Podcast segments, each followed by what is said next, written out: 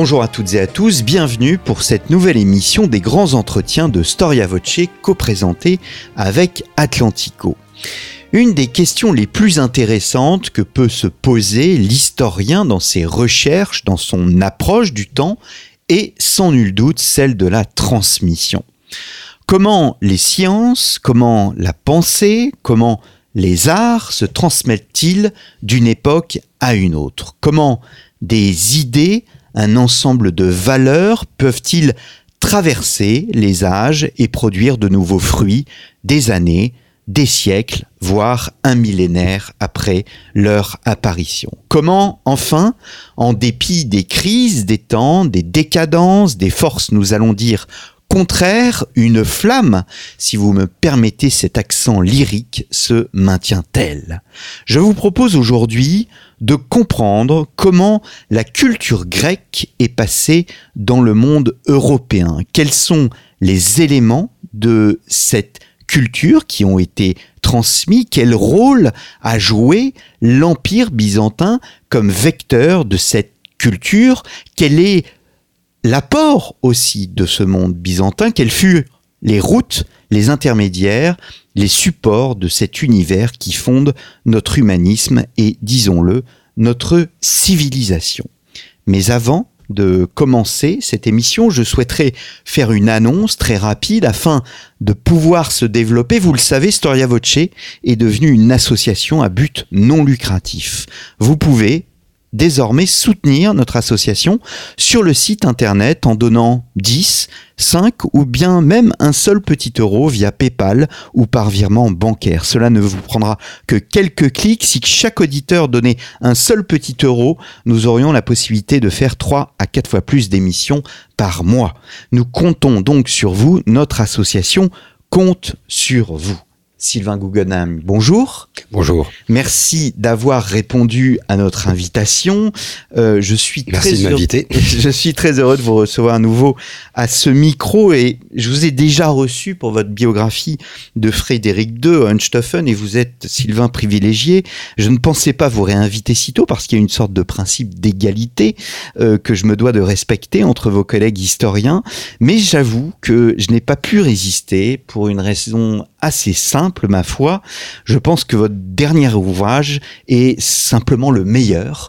En tous les cas, c'est celui qui m'a le plus touché. Euh, nous nous connaissons depuis longtemps. Je connais bien vos, ouvrages.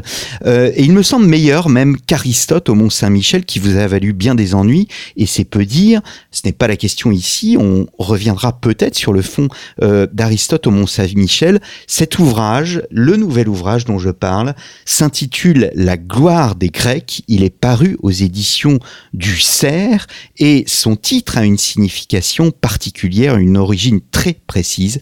Pourquoi Sylvain Guggenheim, la gloire des Grecs? Il y a deux raisons. D'abord, c'est une expression euh, qui est empruntée à un texte de l'époque carolingienne à propos donc d'un souverain carolingien qui admirait la gloire des Grecs, mais à ce moment-là, c'était limité euh, finalement à la à l'aura que pouvait avoir l'empire byzantin du point de vue du point de vue religieux, puis peut-être aussi euh, sa sa puissance politique.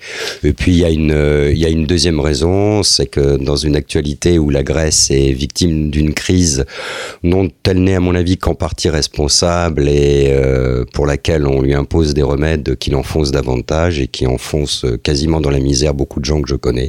Ça me faisait plaisir de faire un pied de nez à certaines institutions internationales.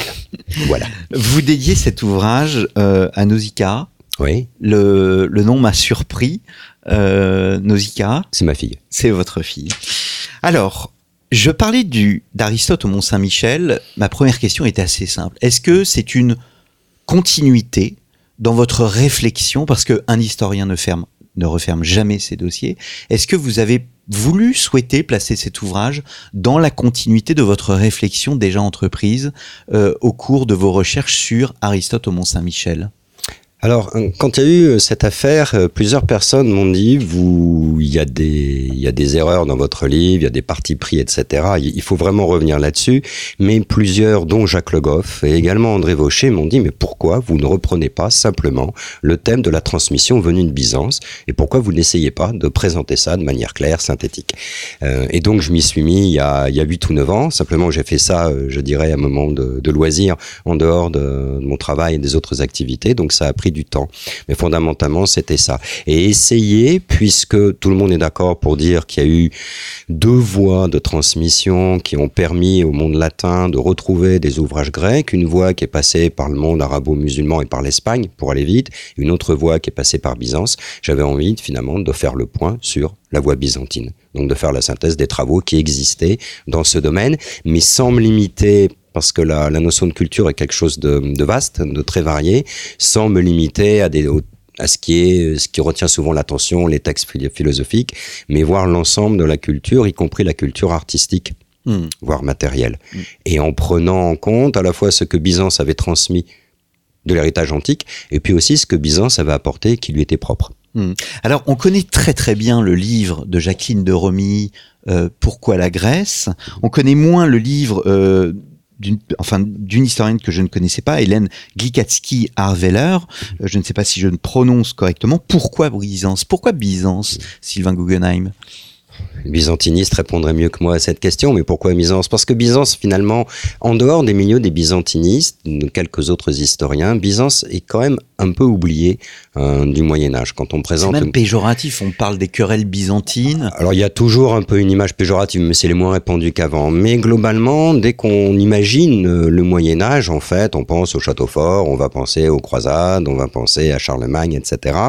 Et puis on oublie que notamment autour de la Méditerranée, il y avait un jeu qui se jouait entre trois grandes puissances finalement pour simplifier, mais enfin l'ensemble des puissances euh, latines, euh, les puissances arabo-musulmanes et puis la puissance byzantine. Donc le, le fait de, de s'intéresser à Byzance est en fait une nécessité si on veut comprendre ce qui se passe au Moyen Âge, sans compter que les Byzantins avaient des relations commerciales avec euh, la Russie de l'époque, avec le monde ouest européen, avec le monde scandinave, euh, etc. Donc ils sont, euh, les Byzantins sont un acteur euh, essentiel incontournable, et incontournable de, de, ce monde médiéval. Mmh.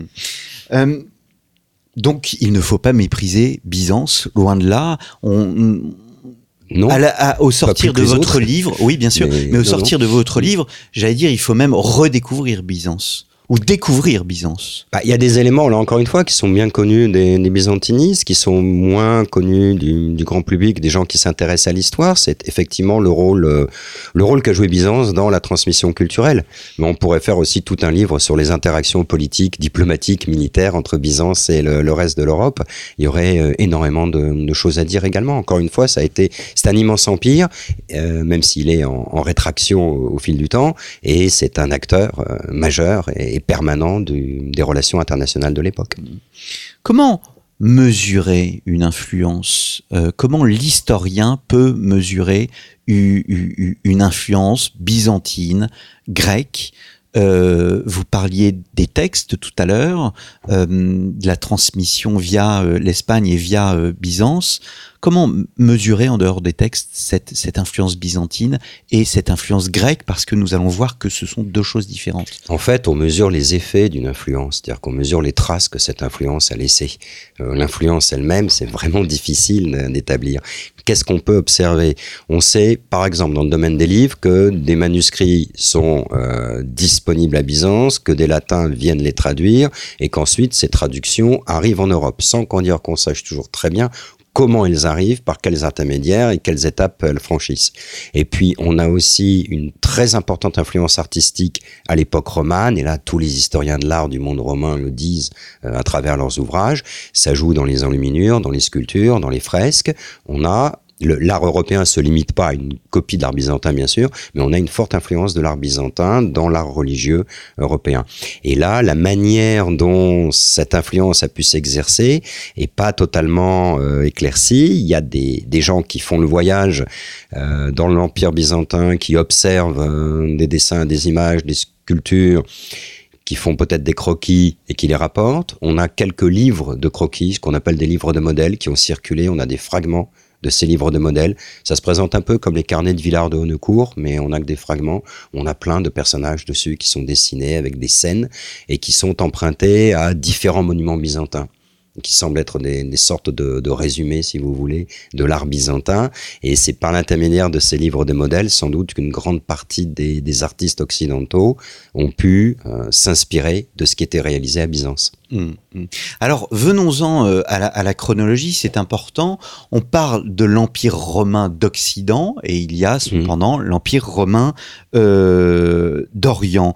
Est-ce que l'Empire romain d'Orient est une copie de l'Empire romain d'Occident à l'origine, c'est le même. À l'origine, c'est l'Empire romain qui se divise, enfin, qui se, qui se divise pas vraiment en deux, mais qui se, euh, qui, qui forme une, une espèce de, de bipolarisation. Et puis, petit à petit, l'Empire romain d'Occident va s'effondrer, disparaître, entrer dans un déclin euh, progressif et euh, le monde romain, la, romanité subsiste à Byzance, dans un monde qui reste un empire, qui est au départ encore officiellement de culture latine et petit à petit ce monde où les populations sont de langue grecque, ce monde va adopter le grec comme langue de, la politique, comme langue de l'administration et de la culture.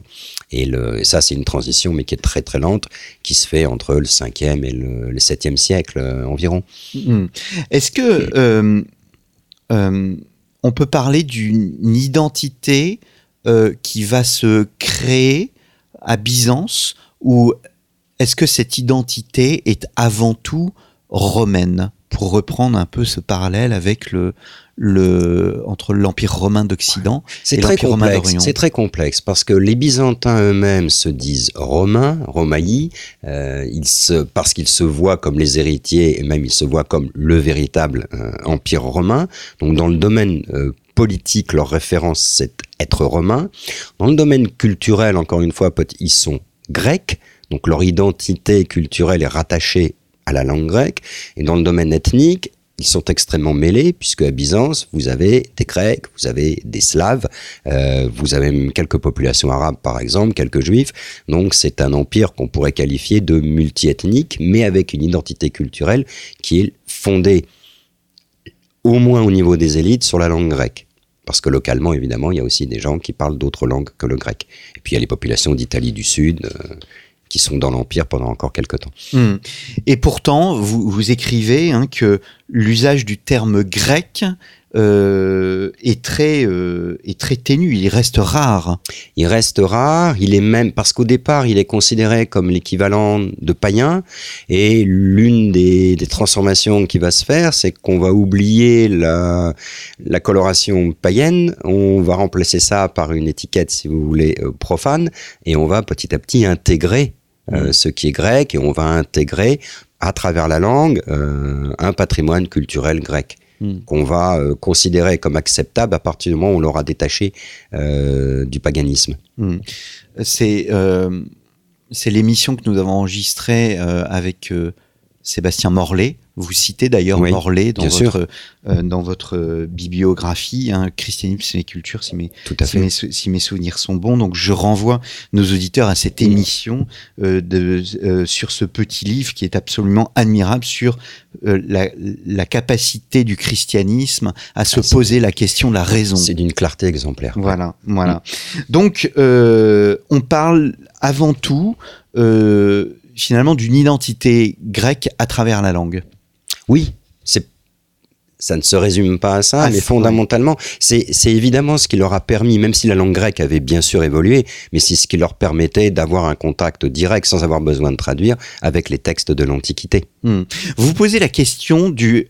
Alors que l'on ne se prenne pas, hein, on va le mettre entre plusieurs guillemets euh, le terme de nationalisme byzantin. On sait que le nationalisme est contemporain, mais euh, euh, vous, vous, présentez notamment les, les, travaux de Harveler, donc toujours Hélène, Hélène euh, qui parle d'une forme de nationalisme euh, qui sera apparue sous le règne de Léon III l'Isorien, donc nous sommes au, au, au, 8e siècle.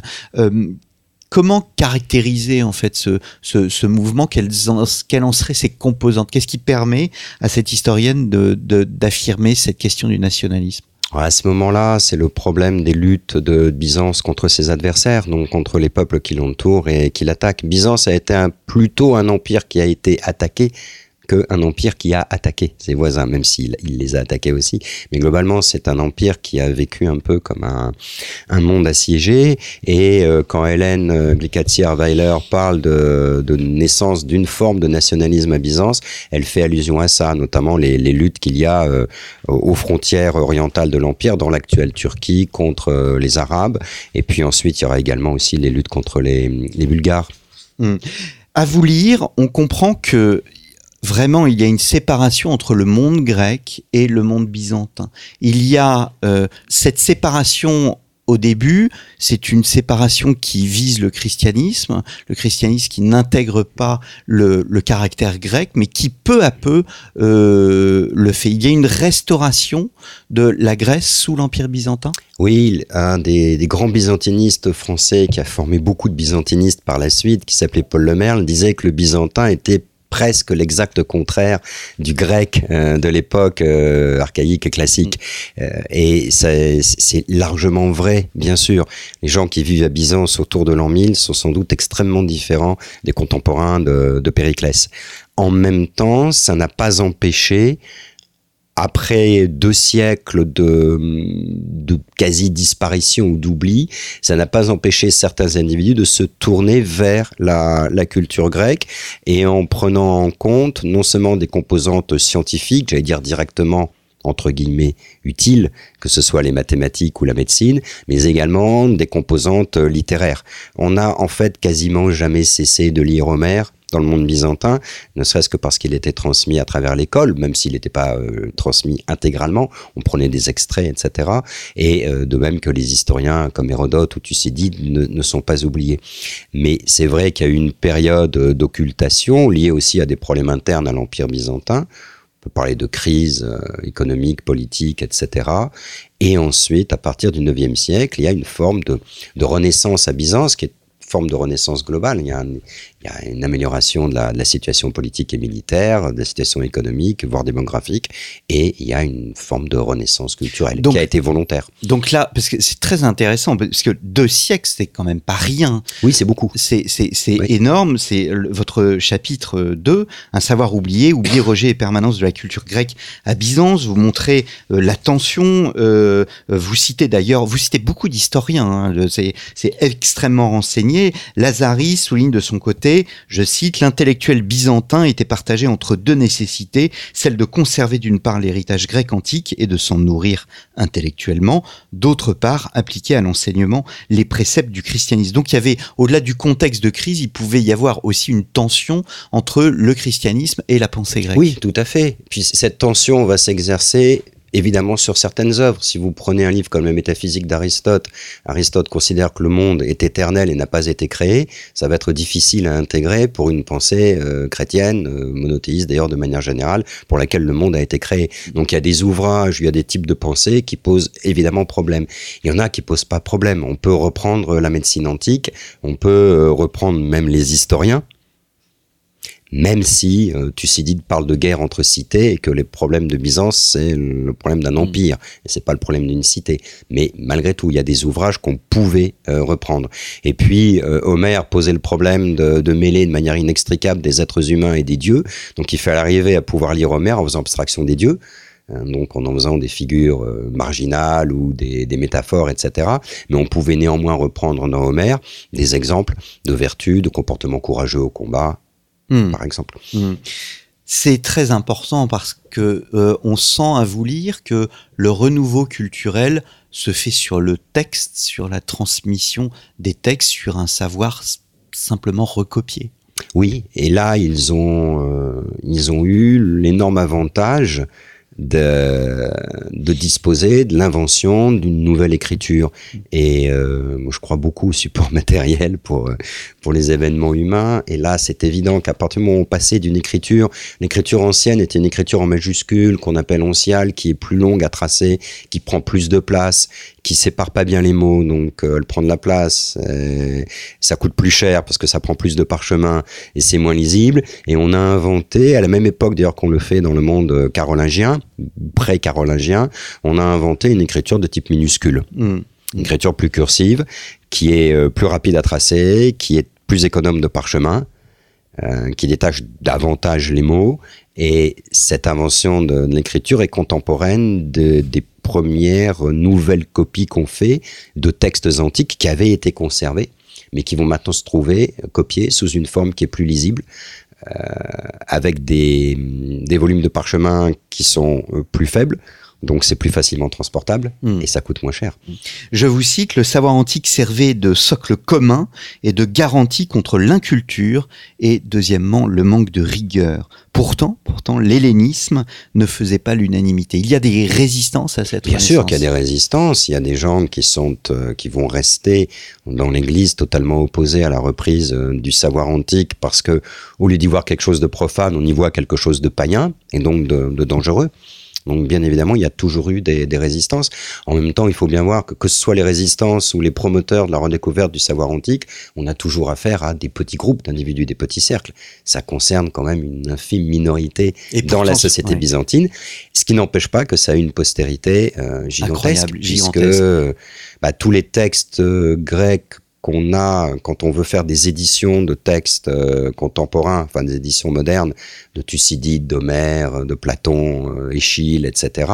En fait, tous ces textes-là sont faits par les éditeurs modernes sur la base de manuscrits qui ont été copiés à Byzance, mmh. à 90%, en dehors de quelques petits éléments qu'on a euh, par ailleurs, mais la, la quasi-totalité des textes originaux que nous avons, que nous éditons et sur lesquels on travaille, ça vient des manuscrits copiés à Byzance. Mmh. Alors, il y a une couche euh, byzantine propre euh, à l'hellénisme, c'est-à-dire que au-delà de cet hellénisme, Byzance apporte euh, bah, sa propre culture ou une partie de sa culture? Oui, ils ont évidemment absorbé, intégré, filtré la culture antique. Ils la prolongent dans certains cas. Vous avez des spécialistes de la philosophie byzantine comme Linos Benakis, hein, qui est l'un des plus grands spécialistes contemporains de la, philosophie byzantine, qui montrent bien que la philosophie à Byzance existe, que c'est un prolongement de la philosophie grecque classique, avec une, des réorientations, bien évidemment, mais qui montre par exemple autour de, la princesse Anne Comnène, la fille de l'empereur Alexis Comnène, donc on est au début du, du XIIe siècle, vous avez plusieurs philosophes extrêmement important, peu connu dans le monde européen, euh, j'allais dire de nos jours, mais qui, aux yeux des, spécialistes, sont des gens de, très haute valeur. Hmm. Euh, vous, euh, un, exemple, euh, l'invention de l'hôpital, ça, moi je ne savais pas euh, que euh, l'idée d'hôpital, en fait, il y a deux termes, il y a l'hospice et il y a l'hospice et, l'hôpital, et à lire donc un certain nombre de byzantinistes, on pense que le c'est débattu parce que des gens attribuent aussi la naissance de l'hôpital au monde syriaque, mais il semble qu'à Byzance on ait conçu dans le milieu impériaux des, des, fondations qui étaient un peu plus que des hospices, puisque on pouvait accueillir des gens malades, les soigner et que ces gens sortaient. Donc, ce qui est la fonction même de, de l'hôpital. Alors cela dit, je, je, parle de ça assez rapidement. C'est un sujet qui fait l'objet de, de débats parce mm. que les textes qu'on a euh, sont pas toujours euh, clair et facile à, à, interpréter. Pour nos auditeurs, l'hospice abrite le pauvre, tandis que l'hôpital soigne. L'hôpital soigne. Ce qui est une révolution en quelque sorte des, des consciences. Et l'hôpital, on, on, en sort. Mmh, enfin, si mmh. on est guéri. Mmh. Alors, à la fin de, de, votre première partie, votre livre est divisé en trois grandes parties, euh, vous, vous montrez qu'il existe une sorte de, de bah, de convergence de trois cultures, euh, la grecque, la romaine et la chrétienne. C'est ce qui fait la particularité de Byzance. Oui, là aussi, hein, j'invente rien. Vous prenez, j'ai dû emprunter une des citations à Alain Dusselier, par exemple, qui était l'un des, qui est l'un des, des, grands byzantinistes français. Le Byzance a fait une culture mixte. Donc c'est c'est pas la culture grecque antique, c'est pas la culture romaine, c'est pas une culture qui se limite uniquement non plus à être chrétienne. C'est un creuset où les trois influences se mêlent avec des degrés divers, des intensités variables, suivant euh, les époques, suivant les individus. Mais ce qui fait l'originalité de la, civilisation byzantine, finalement, c'est d'avoir fondu ces trois apports. Au-delà de Byzance, allons vers le monde romain. Euh, quelles étaient les relations et les perceptions du monde latin de Byzance et de Byzance euh, vers le monde latin Alors du côté byzantin, c'est assez simple. Les latins sont des barbares et euh, notamment le phénomène des croisades va euh, encore plus le, manifester à leurs yeux. Et puis avant les croisades, il y a eu les, incursions de Normands venus d'Italie du Sud et qui ont tenté d'envahir Byzance. Les Byzantins sont persuadés, d'abord sont les ils sont l'Empire, donc ils vont toujours considérer par exemple l'Empire allemand qui est créé par les Ottoniens au Xe siècle comme euh, n'ayant pas de, de grande valeur, pas plus qu'ils ne pouvaient accepter l'Empire de Charlemagne. Ils ont été obligés de le faire pour des raisons diplomatiques, mais ils se voient toujours comme un empire supérieur aux autres. Et de manière générale, donc les Byzantins estiment avoir une culture nettement supérieure à celle des latins et par ailleurs, ils estiment détenir, du point de vue chrétien, la vraie foi. Là, c'est très très net, après 843, après la crise iconoclaste, quand ça affirme ce qu'on peut désormais appeler l'orthodoxie. Hmm. Donc là, il y a, une vision très négative des latins, du côté byzantin. Et la réciproque est vraie, c'est-à-dire que les latins euh, ont euh, multiplié, on a ça dans plein de textes de chroniqueurs, des remarques euh, plutôt désobligeantes envers les Grecs. Les Grecs sont menteurs, les Grecs sont lâches, ne savent pas battre. Quand ils gagnent, c'est par la ruse, ils sont efféminés, etc. Donc il y a toute une série de clichés qui sont colportés contre les Grecs. Mais il y a en même temps une espèce de fascination alors c'est pas là pour la Grèce antique, mais c'est pour Byzance, c'est pour Constantinople, parce que malgré tout c'est un grand empire et Constantinople c'est la plus grande ville de l'époque. Donc il y a une fascination. Les, Scandinaves, alors eux qui sont païens, qui se moquent, je complètement euh, des querelles internes des chrétiens, les Scandinaves appellent Constantinople la grande ville. Mmh, mmh. Le monde latin euh, avant l'an 1000, nous ne rentrons pas encore dans la période où la transmission, mais le monde latin, c'est un peu comme le monde byzantin par rapport au savoir grec, c'est-à-dire il y a une éclipse euh, du, euh, du savoir grec. On rappelle quand même que l'Empire romain était la paideia, c'est transmise la culture au sens propre du terme euh, de l'Empire romain, c'est bien une culture grecque. Or, cette culture disparaît. Oui, ça, c'est un élément qui montre bien qu'il y, a une cassure dans, l'histoire de l'Europe. Euh, au moment où l'Empire romain cesse de jouer ce rôle, les lettrés romains, pendant longtemps, connaissaient le grec. Ce qui va rester en Europe, c'est une connaissance du latin, bien sûr, une connaissance des auteurs latins que les moines vont recopier, y compris les poèmes, hein, comme euh, les textes d'Horace, de Virgile, etc.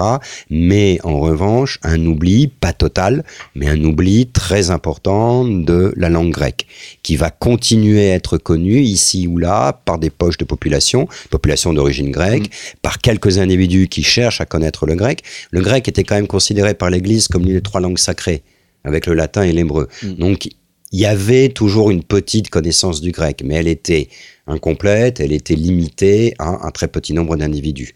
Donc vous avez toute une période où en fait on ne connaît plus du tout la culture grecque au sens large, que ce soit la littérature, l'histoire, euh, euh, les mathématiques, où on ne la connaît que à travers ce que les latins les auteurs latins en ont transmis. Hmm. Donc on va connaître euh, la guerre de Troie à travers Virgile, Virgile mais pas à travers Homère. Hmm, hmm.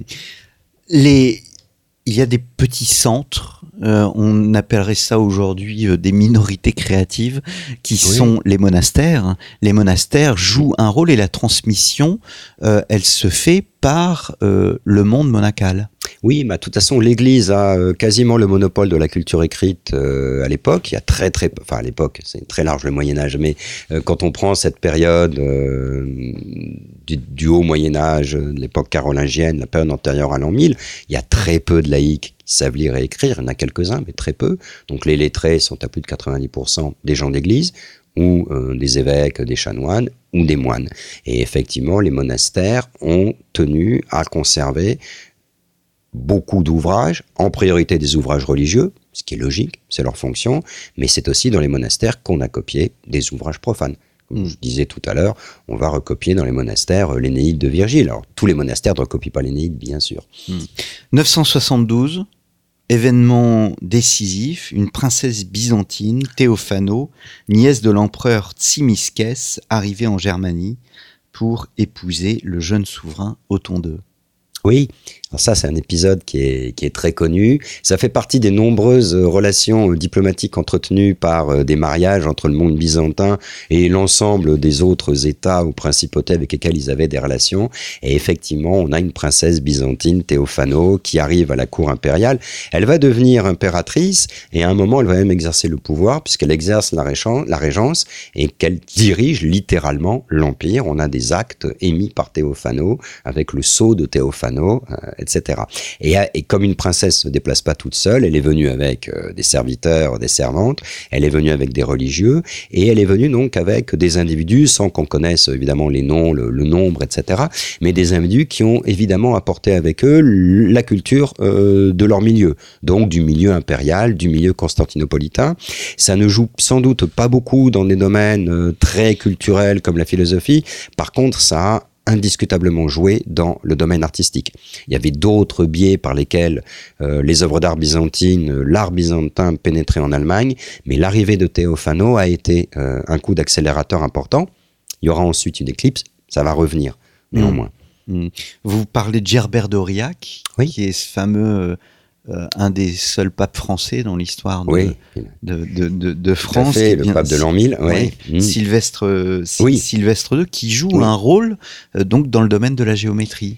Oui, il, a, il avait des connaissances extrêmement euh, développées pour quelqu'un de son temps, notamment dans le domaine euh, mathématique, et c'est vrai que ces connaissances sont quand même peu répandues en, en Occident. Elles étaient manifestement beaucoup plus répandues à Byzance, d'après ce que j'ai pu lire. J'ai des spécialistes d'histoire des mathématiques concernant le monde byzantin, et il y a semble-t-il pas mal de, de, travaux à faire dans ce domaine. Et Gerbert, en plus, était particulièrement lié euh, au, au jeune empereur Othon III, et les, les, deux hommes ont collaboré politiquement et on a une lettre célèbre d'Othon III euh, adressée à Gerbert en lui demandant de, de l'aider finalement à acquérir la culture des Grecs. Mm. Othon III étant le fils de Théophano, il avait pour la Grèce une espèce d'admiration qui, qui allait au-delà de l'admiration pour Byzance, qui était aussi une admiration pour l'idée qu'il se faisait, sans doute assez vague, de la culture grecque. J'ai encore utilisé un terme contemporain, celui de conservatisme. Il y a une forme de conservatisme chez ces personnages. Je vous, je vous cite là encore, on entreprit donc de copier, copier pour conserver ce qui menaçait de disparaître par, vésu, par vétusté pardon, ou rareté, copier pour transmettre à autrui, soit à la suite de demandes extérieures, soit par souci propre de diffusion culturelle, et ce, dès la première moitié du Xe siècle. Il y a ce, ce, ce, ce, conservatisme On peut parler de conservatisme à cette bah, De époque volonté de conserver des éléments culturels venus du passé, oui. Sinon, ils n'auraient pas copié ces manuscrits. Mmh. Euh, que certains manuscrits aient été copiés parce que des gens voulaient les avoir et payer pour ça, bien sûr. Mais de toute façon, donc ça veut bien dire que des gens quelques individus étaient attachés à cela. Et puis dans les, les promoteurs de, de, cette redécouverte du savoir grec, comme le, le patriarche Phocios ou l'individu appelé, le personnage individu appelé euh, Léon le philosophe ou Léon le mathématicien, ça semble être un véritable engouement culturel. Hmm. Donc la motivé vraisemblablement par l'idée qu'il y avait dans les œuvres du passé des trésors ou des éléments qui pouvaient être utiles. Hmm.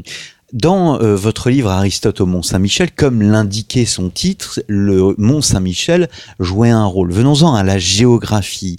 Quels sont, on, a parlé de la Germanie, II, euh, quels sont les grands espaces géographiques ou les espaces géographiques vecteurs de cette culture grecque? On le voit mieux, me semble-t-il, pour les œuvres d'art que pour les manuscrits, parce qu'on arrive à repérer toute une série de lieux où on voit des influences byzantines, où on peut également dater ces influences, arriver donc à dessiner des cheminements, des routes. Très clairement, les influences byzantines arrivent en Italie, évidemment par la Sicile et l'Italie du Sud, qui jouent un rôle important. C'est relayé par Rome. Ça traverse l'Italie, ça arrive dans le sud de la Gaule, ça remonte le long de la vallée du Rhône. Et là, on peut avoir des exemples où dans des fresques comme à la ville ou des enluminures de manuscrits comme dans la, la, Bible de Lyon par exemple. Et puis ensuite, euh, et en relation d'ailleurs avec euh, les les échanges commerciaux, puisque les, routes suivies sont forcément les mêmes. Vous avez une orientation qui part vers Paris, l'Île-de-France, la Normandie, une autre euh, qui va vers les cours de Champagne, et ces influences byzantines, on les voit arriver le long de la vallée du Rhin, Là, c'est euh, assez, euh, assez étonnant de voir, euh, notamment dans le domaine artistique, tout ce qui a transité, tout ce qui est, tout ce qui s'est implanté comme influence byzantine dans la vallée du Rhin, dans la Belgique actuelle, dans la vallée de la Meuse. Et on a même des, des, influences qui ont été repérées il y a très longtemps par des historiens de, de l'art dans le monde scandinave, mmh. dans l'île de Gotland, etc. Tout cela se fait sur le temps long, je oui, veux dire sur des décennies. Oui, ça se fait sur des décennies avec euh, apparemment, euh, du moins en, prenant en compte les documents qu'on a qui sont datables, tout ce qui est datable, apparemment il y a vraiment une accélération du processus. On est après Théophano, hein, parce que Théophano c'est la fin du Xe siècle. Il y a, il y a peut-être un léger ralentissement au début du XIe siècle, et il y a une accélération du, du processus avant la première croisade manifestement vers 1070, 1080, jusque vers 1180. Là, il y a un siècle où beaucoup de choses se passent. Beaucoup de choses sont transmises dans le domaine artistique, dans le domaine euh, littéraire au sens large. Mm. Alors, au même titre qu'il y a une renaissance grecque, euh, donc dans le monde byzantin, euh, on peut parler de renaissance grecque dans le monde européen? Oui, avec un décalage, mais on redécouvre. Et l'apport grec et l'apport byzantin. Oui, mm. euh, c'est-à-dire qu'en Europe, on va se nourrir à la fois de ce que les Byzantins ont conservé, donc de ce qu'on va récupérer chez eux de la culture grecque, en plus évidemment les éléments qu'on a qui viennent d'Espagne, donc qui viennent du monde arabo-musulman, mais qui sont pas les mêmes. Par exemple, l'Iliade, Homère ou le théâtre n'est venu que par Byzance. Mm. Mm. Et puis, euh, y a, on se nourrit également justement dans le domaine des œuvres d'art, des créations euh, byzantines, voire aussi dans le domaine philosophique, ça a été repéré. Des, des personnages comme Robert Grostet au XIIIe siècle, qui est un théologien et un philosophe, a manifestement connaissance d'un certain nombre de textes produits par des philosophes byzantins. Hmm. antérieurs à lui. Alors je parlais dans euh, l'introduction d'humanisme, euh, on parle bien au fond de cela. Euh, c'est une renaissance humaniste avant la euh, renaissance telle qu'on l'a apprise dans, dans nos manuels scolaires. Oui, peut-être moins, moins spectaculaire, avec une, des productions d'œuvres d'art qui sont bon, qu'on voit en moins grand nombre, mais euh, oui, on peut parler d'une forme d'humanisme. D'ailleurs, le, terme d'humanisme a été utilisé, euh, notamment, je crois bien, par Paul Lemerle et puis par d'autres spécialistes de Byzance, à propos de ce qui se faisait à Byzance au XIe siècle, XIIe siècle, et on peut parler de ça pour euh, l'époque romane en Europe. Hmm. Même si c'est pas la même chose que l'humanisme du, la fin du 15e et du 16e siècle, bien sûr. Hmm. Vous, vous, établissez d'ailleurs une distinction entre, j'allais dire, ces humanistes, les humanistes des 14e, 15e, des traducteurs du 12e ou du 13e siècle. Vous dites qu'il y avait, qu'il y avait euh, chez ces derniers une conception moins utilitariste de, de la culture. Oui, sans doute. C'est l'une des différences importantes qu'on peut faire entre ces, deux groupes. Et puis, de toute façon, ce sont des gens qui vivent avec des époques différentes, dans des contextes politiques différents, euh, qui n'ont pas non plus le même rapport au livre. Euh, les humanistes vont connaître la révolution de l'imprimerie, ça va être quelque chose qui va bouleverser complètement le rapport à, la culture et à sa diffusion. Hmm.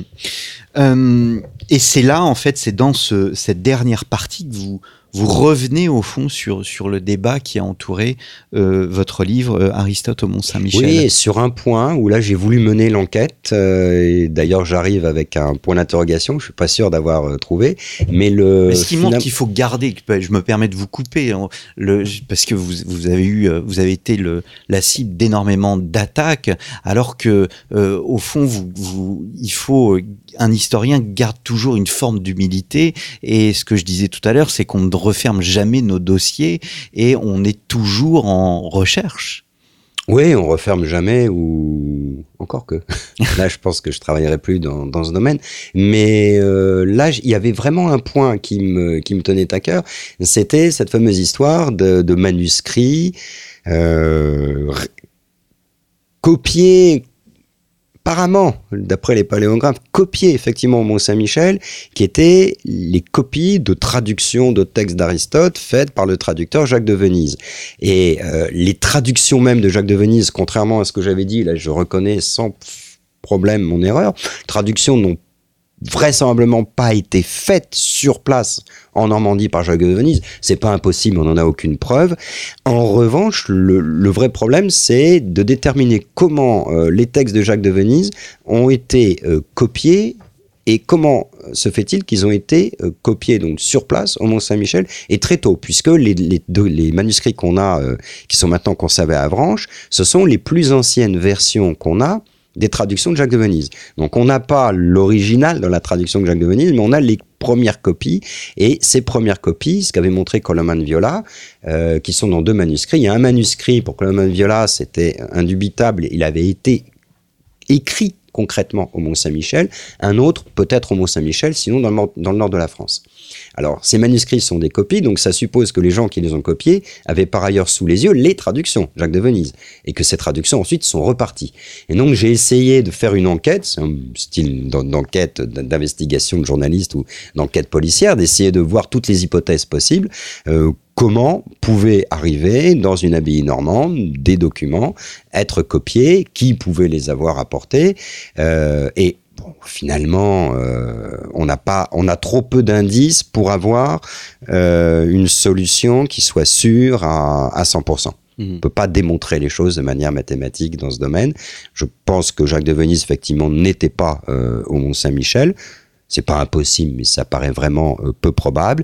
Ce qui est très probable, c'est que ces traductions ont été apportées sur place, que sur place elles ont été recopiées et qu'elles sont reparties. J'imagine pas qu'elles aient été détruites, elles sont reparties.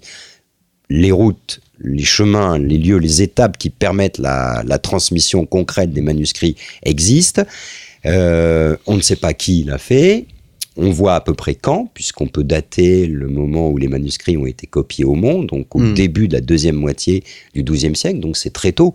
Pour des textes comme la métaphysique d'Aristote, c'est vraiment extrêmement précoce. Et puis, on a euh, des correspondances euh, de- de- d'un savant comme Jean de Salisbury qui écrit à des, des ecclésiastiques, des abbés de la, de la Normandie et qui leur demande d'avoir euh, de, de lui transmettre euh, des textes, euh, des commentaires sur des textes d'Aristote. Donc, ce qui prouve que euh, les gens auxquels il s'adresse avaient ces documents. Donc, ça donne l'impression qu'en Normandie, pas seulement, mais en Normandie, il y avait plusieurs individus ou plusieurs centres qui s'intéressaient, sinon à toute la culture grecque, ça j'y crois pas, mais à une, un pan de la culture grecque, entre autres, une partie de sa philosophie. Donc, au fond, ce livre, La gloire des Grecs, euh, s'inscrit dans une réhabilitation de Byzance? Je sais pas si Byzance a besoin d'être réhabilité, pourquoi pas. Non, plutôt une incitation à, à, à découvrir l'intérêt que représente l'histoire de, de cet empire dans l'histoire du Moyen Âge de manière générale. Et encore une fois, moi j'aborde, euh, c'est déjà euh, beaucoup, euh, c'était beaucoup à faire, mais j'aborde juste un, élément, mais on pourrait trouver des choses passionnantes si on s'intéressait à l'histoire de la société. Enfin, les byzantinistes le font, mais si dans le public on, on, développait davantage l'intérêt pour la, société byzantine, l'histoire politique, hein, tout bêtement. Il y, a, il y a une phrase que j'aime beaucoup dans votre conclusion. c'est évidemment, vous parlez de la culture. Tout pouvait circuler, mais tout n'a pas circulé. Non, bien sûr que non. Mm. Tout peut circuler parce que euh, n'importe quel manuscrit peut être copié et puis on peut le transporter avec soi. Une œuvre d'art euh, peut faire l'objet d'un croquis et le croquis être rapporté à 1000 km de là et inspirer un artiste. Et puis en même temps, il y a des choses qui effectivement n'ont pas euh, circulé. Il y a des choses qui sont perdues, il y a des choses qui n'intéressent pas euh, les, les traducteurs ou qui n'intéressent pas les, les artistes. Il y a une relation. euh, on, parle souvent du, monde gréco-romain, euh, judéo, euh, et en lisant votre livre, on, découvre, j'allais dire qu'une partie de ce puzzle répond à cette à ce schéma. Oui, bah forcément, euh, puisque vous êtes dans un monde euh, où le christianisme orthodoxe s'impose, bah, c'est effectivement un monde chrétien, euh, judéo-chrétien si on veut. Euh, le l'idée que On va même dire culture peut- peut- peut-être même plus grec que romain. Ah bah, à Byzance, euh, oui, en dehors du droit, parce que le droit Oui, est quand même largement d'inspiration romaine, mais en même temps, il a été considérablement modifié, étendu par les Byzantins. Mais euh, effectivement, la, la culture qui existe à Byzance, euh, je suis pas sûr qu'ils aient beaucoup utilisé euh, Cicéron euh, ou Tacite. Hmm. Là aussi, il y a une peut-être une méconnaissance ou un oubli dans le monde byzantin de certains textes de, de l'Antiquité romaine. Merci beaucoup. Merci. Sylvain Guggenheim, donc La gloire des Grecs euh, aux éditions du Cerf et je renvoie nos auditeurs à l'émission euh, consacrée à Frédéric II Hohenstaufen auquel vous avez consacré un remarquable travail paru aux éditions Perrin. Très chers auditeurs, merci pour votre fidélité. N'hésitez pas, je me répète, à euh, nous soutenir et je remercie enfin Georges pour sa fidélité à la technique. Merci et à très bientôt.